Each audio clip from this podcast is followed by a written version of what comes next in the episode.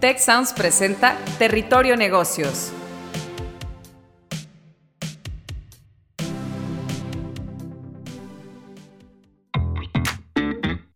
Bienvenidas y bienvenidos a un nuevo episodio de Territorio Negocios. Gracias por escucharnos y sumarse a la conversación con el hashtag Territorio Negocios. Mi nombre es Eva María Guerra, directora del programa MBA Monterrey, y con mucho gusto los estaré acompañando como moderadora en este episodio titulado Family Business Groups, un apellido, una estrategia.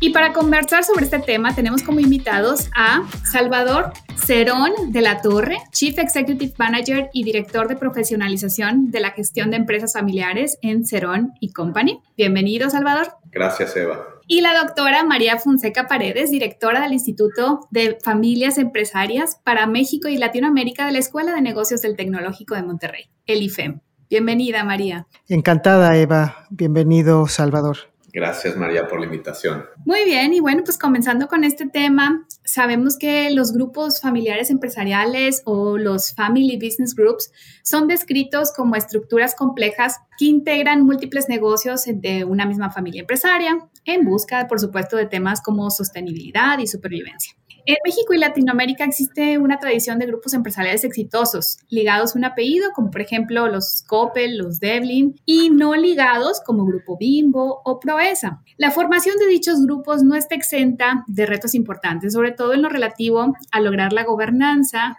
que equilibre adecuadamente la soberanía en cada sector, el dueño integrado al grupo o en lo que respecta a la compartición y flujo de conocimiento entre las empresas del grupo y las generaciones familiares que las lideran. El reto es cómo vamos a integrar un grupo familiar exitoso y sólido que florezca en continuidad y legado para todas las empresas familiares sin él y qué debe hacer una familia empresaria para tomar en cuenta, decidir si ha llegado el momento de convocar al apellido e integrarse en una de estas estructuras, pues bueno, justamente de estos temas vamos a estar platicando el día de hoy. Y bueno, para comenzar y para dar un poco de contexto a nuestra audiencia, quisiéramos aclarar los principios eh, de los conceptos principales y con, cuando hablamos de grupos familiares empresariales. Si les parece, iniciamos contigo, María. ¿Qué características tienen estos y qué ideas o antecedentes fundamentales consideran que valdría la pena recordar para este diálogo? Mira, eh, pues empecemos primero por hablar de una, de una característica de cualquier familia empresaria que desde su actividad empresarial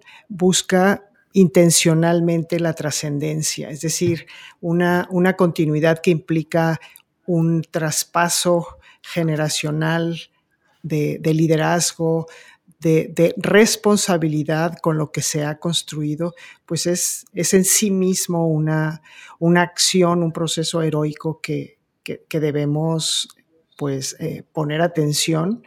Y, en este caminar se van, se van encontrando pues oportunidades y, y, a esas oportunidades la visión o las visiones de largo plazo, características de una empresa familiar eh, multigeneracional, permiten ir dando pasos y, digamos, encontrar una diversidad de negocios que da paso a lo que podemos eh, identificar como grupo empresarial familiar, es decir, un, un, conjunto, un grupo de dos o más unidades de negocios con pues infraestructura, con una arquitectura, con un modelo posiblemente o no posiblemente, muy seguramente un modelo de negocio particular.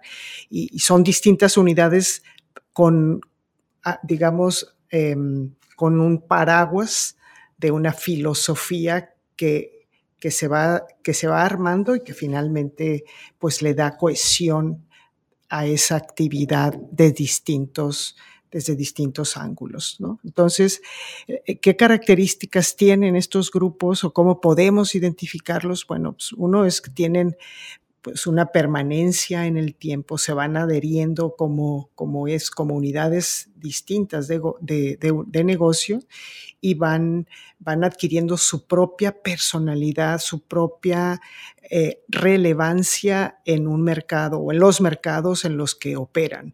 Y eventualmente, bueno, pues aquí existe una complejidad que se va, que se va incrementando por la misma permanencia, por la evolución de los, de los negocios y, y eso exige de, de quienes toman las decisiones de ese conglomerado, de ese conjunto de unidades de negocio o de empresas familiares, pues pensar claramente y formalmente en cómo hacer esa, esa gestión, ese management, esa administración. Pero por otro lado, también las estructuras de gobierno, todo el andamiaje necesario para una adecuada toma de decisiones. Y tal vez en, en esos términos, pues en la medida que vas creciendo de, de en los alcances, pues podemos asumir que también el patrimonio, la, composición de todo ese legado también requerirá de una gestión profesional. Entonces, vemos con ello que los grupos empresariales eh, tienen sí o sí una, una necesidad de, estructurarse de manera muy profesional para, pues, eh, avanzar con paso firme y, eventualmente garantizar el, impacto a las, pues a, las economías en las que operan. Entonces, básicamente, eso sería una, una amplia descripción de lo que entendemos como grupos empresariales familiares. Claro, muchas gracias. Y, pues esta complejidad que mencionan, ¿no? Diferentes eh, modelos de negocio, diferente composición, probablemente diferentes eh, eh, alcances, eh, pues sí es, es, algo muy interesante. Y bueno, continuando con el entendido de que estas empresas familiares o las empresas familiares en general florecen, crecen, evolucionan.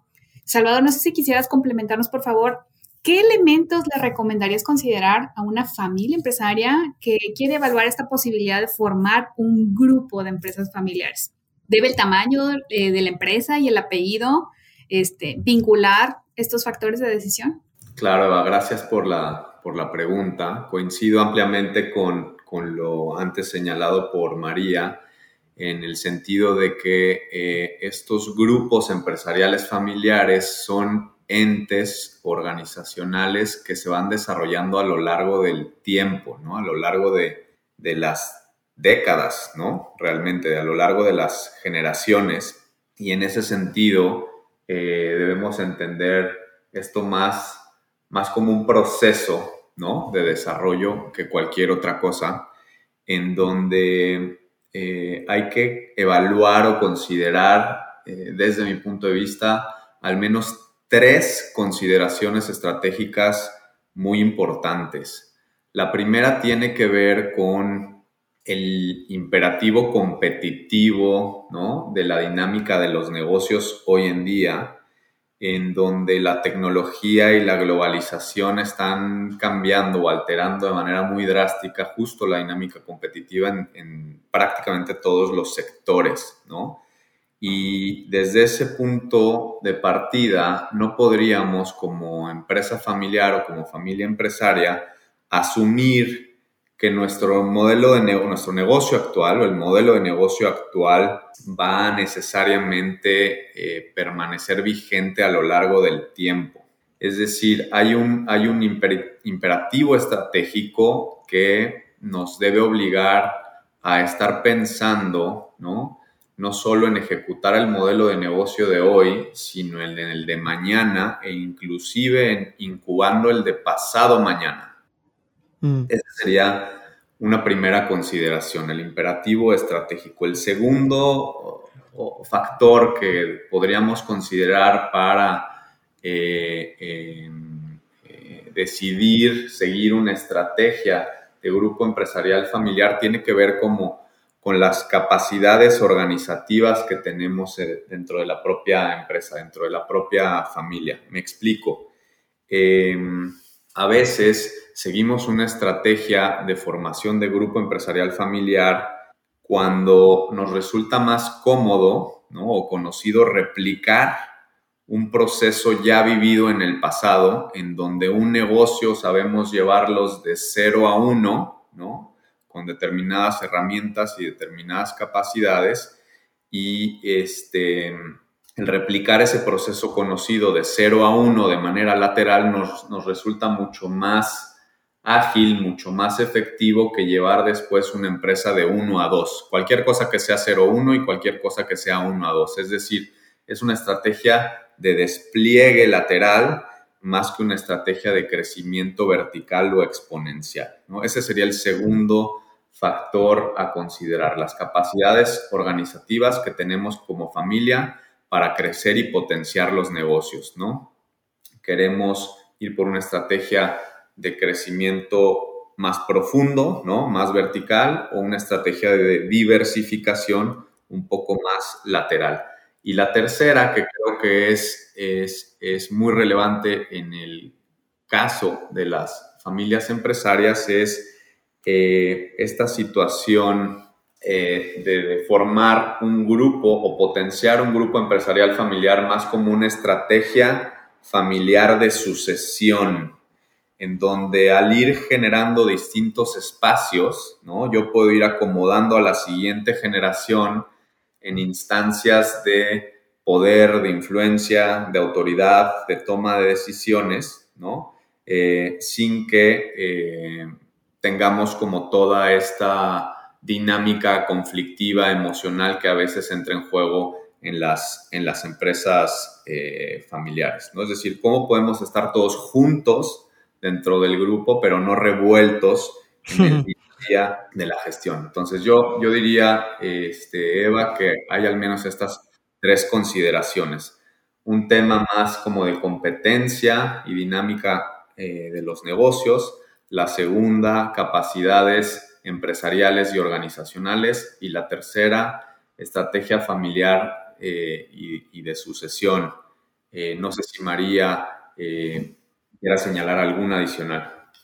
Creo que que, lo dices muy, muy claramente, Salvador, y, estoy totalmente de acuerdo en, tus precisiones.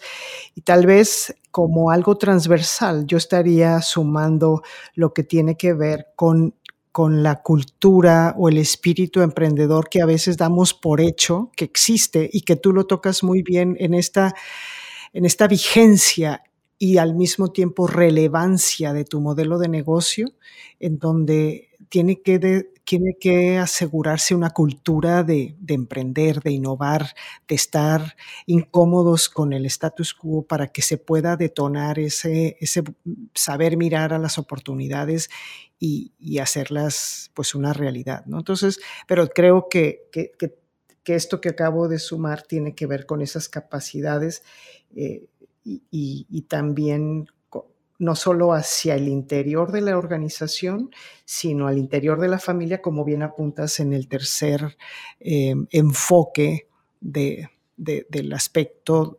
sucesorio o de, o de trascendencia, yo diría, o de, o de cultura intergeneracional, como sería el caso desde la óptica que lo miramos en el Instituto de Familias Empresarias, como esta competencia de, detonar en las siguientes generaciones o en las generaciones actuales eh, este emprendimiento familiar. Que, no, es, de gratis, requiere esfuerzo, requiere fomento y, e intencionalidad y que va muy bien transversalmente a estos tres factores o tres enfoques que, brillantemente describías en, tu participación. ¿Cuáles serían los principales retos que recomendarías tomar en cuenta a las familias empresarias de nuestra audiencia eh, que ya están considerando formar un grupo empresarial del apellido? ¿Qué ejemplos de buenas prácticas o soluciones en su implementación podrías compartir con ellas? Híjole, el,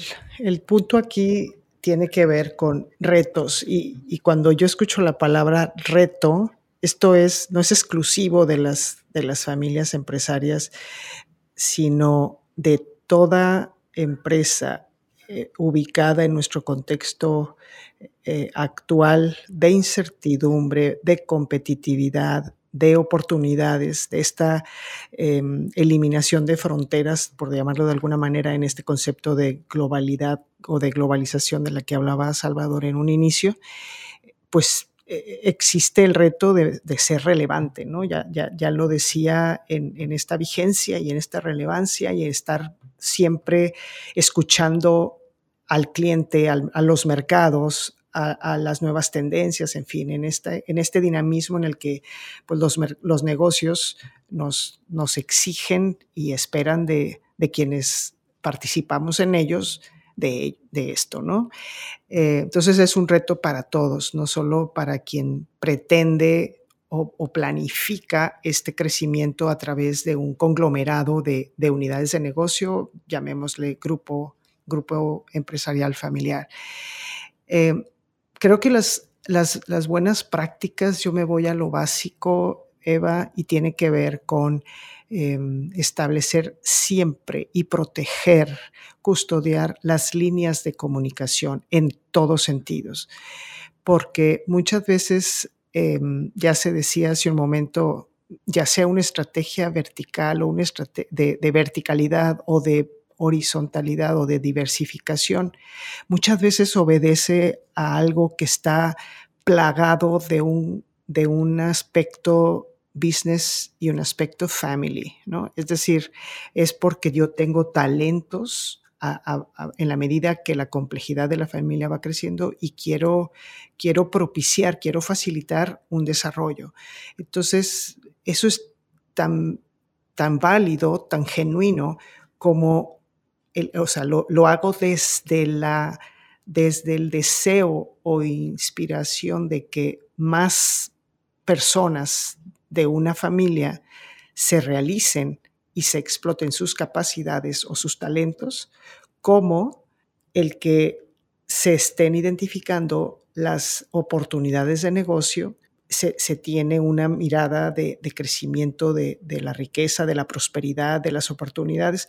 Entonces, va a depender mucho de cuál es ese propósito que está de manifiesto y a veces no lo está, entonces hay que comunicarlo, ¿no? Entonces, ¿cuál es nuestro plan a futuro como familia empresaria, como un grupo empresarial que no solamente genera riqueza, sino que genera bienestar y bienestar en el sentido amplio de, de, lo que para nosotros es el legado, ¿no?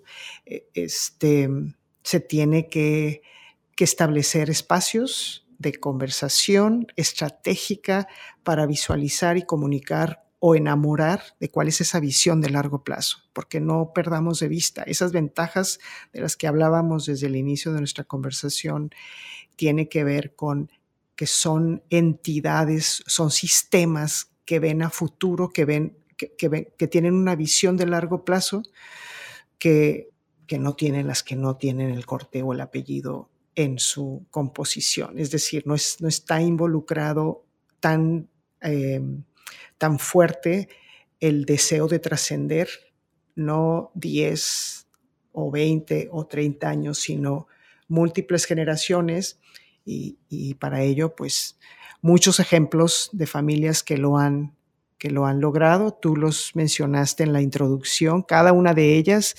tiene, son, son testimonio de lo que es prepararse para ello, eh, generar espacios y creer en que un liderazgo no se construye en una persona, sino es un proceso que invita a muchos a perseguir ideales que van más allá de, ocupar una posición. Entonces, todo eso se los da el, pues la tierra fértil que es cuando se genera el ambiente de la, de la familia empresaria en, pues en todos sus, sus ámbitos. Muy bien, y bueno, pues para ir cerrando con este tema, Salvador, si, si nos compartes por favor tu postura como, como experto en este tema de la empresa ambidiestra, ¿cómo la describirías? ¿Cómo podría nuestra audiencia de familias empresarias valerse de esta idea de la exploración y la explotación que relacionas con esta estrategia?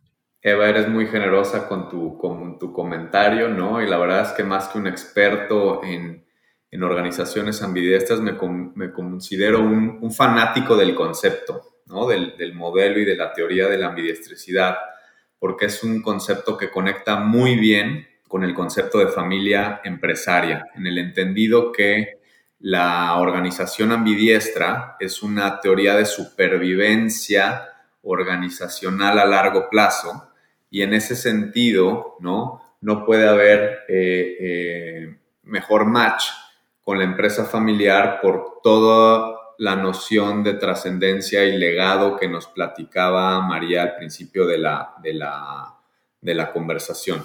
En esencia y de manera muy resumida, la ambidiestricidad en las organizaciones, en las empresas, tiene que ver con esta capacidad de simultáneamente explotar el modelo de negocio actual, operar el modelo de negocio actual con, con eficacia, al mismo tiempo que estamos explorando nuevas oportunidades, nuevos modelos de negocio, nuevas innovaciones que permitan proyectar a la empresa, en este caso a la empresa familiar, más allá del negocio original o tradicional, ¿no? Y, cómo, si somos capaces de estar simultáneamente y de manera dinámica en el tiempo, haciendo todo esto en el tiempo, se potencia nuestra capacidad de sobrevivir, permanecer, crecer y eventualmente trascender en el tiempo, ¿no? Eh, dentro de un grupo empresarial familiar, de hecho, tenemos que estar trabajando con el concepto de ambidiestricidad todo el tiempo, porque algunas empresas o unidades de negocio de la, de la, de la familia podrán estar más en etapa de explotación, mientras que otras podrían estar más en etapa o en instancias de exploración, para después pasar a explotación y así simultáneamente, ¿no? Entonces, la, la, familia empresaria, cuando se organiza bajo esta configuración de grupo empresarial familiar, tiene forzosamente que estar desarrollando la ambidestreza, ¿no? Desde cómo se organiza hasta cómo desarrolla a sus líderes y a sus sucesores, porque yo sostengo que no hay empresas o organizaciones ambidiestras si no hay individuos ambidiestros o familias ambidiestras. Esto es, individuos o familias que son capaces de gestionar contradicciones, ¿no? La contradicción del corto y el largo plazo, el reto de perseguir distintas metas, ¿no? Eh, el reto de poder estar resolviendo o resolviéndonos entre objetivos económicos y no económicos, ¿no? El reto que supone asignar recursos y capital entre distintas empresas o unidades de negocio. El reto que supone la toma de decisiones este, y el poder en las organizaciones cuando el poder está concentrado versus cuando el poder está diverso, como es en el caso, eh, disperso, perdón, como es en el caso de un, de un grupo empresarial eh, familiar. El reto que supone el de simultáneamente tener competencias de gestión, ¿no? competencias de administración de modelos de negocio, pero al mismo tiempo competencias de exploración, de emprendimiento, de innovación. Y eso no cualquier individuo puede hacerlo, no cualquier familia puede, puede hacerlo. Este, y, en ese sentido, pues hacer un llamado a intentar desarrollar este músculo de la ambidiestreza, de la gestión de las paradojas, este, que últimamente nos pondrá en una mejor posición nuevamente para permanecer, para crecer y para trascender en el tiempo. Bueno, pues estamos llegando al final de este episodio. Me quedo con esta idea de que los grupos de familias empresariales, pues son estos eh, grupos, estos sistemas que ven hacia el futuro, que están buscando la trascendencia, que están buscando un legado. Y pues esto está estrechamente relacionado con este concepto que nos, comentaba Salvador de la empresa ambidiestra, que simultáneamente puede operar el negocio actual y está explorando nuevos modelos de negocio para proyectar a la familia empresarial mucho más allá. Me gustaría invitarlos a, visitar la página del IFEM, Instituto de Familias Empresarias para México y Latinoamérica de la Escuela de Negocios. Es ifem.tech.mx. Muchas gracias, Salvador Cerón de la Torre, Chief Executive Manager de Cerón Company. Encantado, Eva. Muchas gracias a ti. Muchas gracias. Y doctora María Fonseca Paredes, directora del IFEM. Al contrario, muchas gracias a ti, Eva, y un placer compartir este espacio con ambos. Igualmente, María, gracias. Muchas gracias, fue una excelente conversación. Espero que pronto tengamos la oportunidad de coincidir nuevamente. Gracias también a todo el equipo de producción y a las personas que nos escuchan. Los esperamos de vuelta en nuestro próximo episodio. Si quieres conocer más sobre los sucesos de la actualidad política, te invitamos a escuchar Con su permiso. Estamos ante la batalla de política económica más importante de este sexenio. El podcast en el que nuestros expertos hablan sobre los temas más actuales de la agenda pública en México y en el mundo. Escúchalo en Spotify, Apple Podcast y Google Podcasts.